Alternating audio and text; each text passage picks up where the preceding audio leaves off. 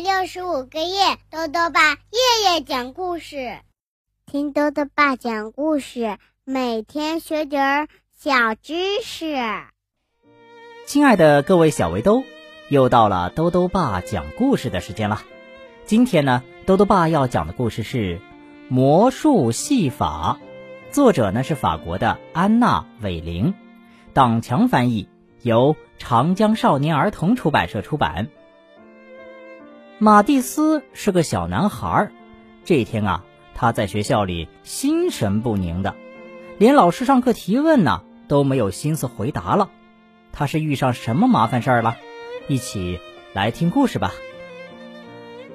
魔术戏法上集。今天，我把我的玩偶带到了学校，这是一个珍藏版的玩偶，非常罕见。我很自豪的。把它展示给我的小伙伴们看。课间休息的时候，四年级的一个高个子男孩，他叫亚历山大，走近我说：“把你的玩偶借给我玩。”我有点犹豫了，因为我知道亚历山大经常欺负比他小的学生。我回答说：“好吧，但是你不能玩太长时间哦。”可是。直到课间休息结束，亚历山大也没有把我的玩偶还给我。在课堂上，我忧心忡忡的，根本没有心思听课。当老师点我回答问题的时候，我只能沉默不语。老师和蔼的问我：“马蒂斯，发生什么了？”但是我什么都不想跟他讲，因为学校是禁止带玩偶上学的。我害怕受到惩罚。在食堂里，我几乎没怎么动盘子里的饭。当我告诉朋友西蒙发生了什么之后，他试着安慰我说：“别担心了，他一定会还给你的。”我耸了耸肩膀，感到很悲伤。这天下午课间休息的时候，我走进亚历山大和他的两个朋友，鼓足了勇气说：“亚历山大。”请把我的玩偶还给我。他漫不经心的回道：“当然啦，小不点儿，过一会儿就还给你嘛。”其他人看着我，大声嘲笑我，我非常生气，恨不得把他们扑倒在地。四点半放学的时候，我没有再看见亚历山大。我拖着沉重的步子回到了家，心里很想哭。家里面有一个大惊喜在等着我，表姐鲁西尔在我家，她带来了一本超级棒的魔术书。这本书把魔术戏法解释的很清楚，书里还有照片和具体的评论。我翻动书页，里面写着怎样在不碰到勺子的前提下把它折弯，怎样把一根绳子切断再复合，怎样使物品消失再出现。突然，我有了一个主意。鲁西尔准备离开了，我赶紧问：“你愿意把这本书借给我看看吗？”表姐同意了，她微笑着问：“你是不是想当个魔术师呀？”实际上，我练习了一个小戏法，这个小戏法说不定能帮上大忙呢。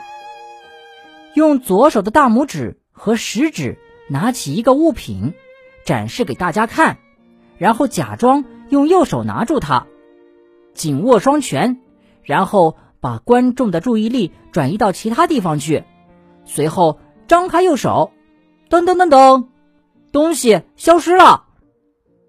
这个戏法很难实现，但是我并不气馁，一直练习到了晚餐的时间。在上床睡觉之前，我准备好了第二天表演魔术要穿的毛衣。还有为了确保演出成功所需要的一切东西。我瞥了一眼床上面挂着的海报，上面展示着这个系列的所有玩偶。我想到了失去的玩偶，心里难过极了。好了，小围兜，今天的故事先讲到这里。马蒂斯想用魔术来要回自己的玩偶，他会怎么做呢？他会成功吗？欢迎继续收听明天的故事。最后呢，又到了我们的小知识环节。今天啊，豆豆爸要讲的问题是：油着火时能不能用水浇灭？豆豆爸告诉你啊，水能够灭火，是因为啊，水能够大量吸收燃烧物的热量，而且呢，可以附着在燃烧物表面隔绝空气。但是如果油着火了，却不能用水浇灭，这是因为啊，水比油更重。浇在油上之后，水会沉到油的下面，不但不能隔绝空气，反而啊还抬升了油的高度，甚至呢会让油飞溅到更大的范围，造成更加严重的火灾。所以小围兜们要牢记，如果油着火，千万不能在慌乱中用水去浇灭哦，而应当选择用灭火器或者沙土来扑灭。如果是家中的油锅起火，应当先关闭阀门，然后盖上锅盖，就能有效的防止火灾蔓延。豆豆爸还想问问小围兜，你看过魔术表演吗？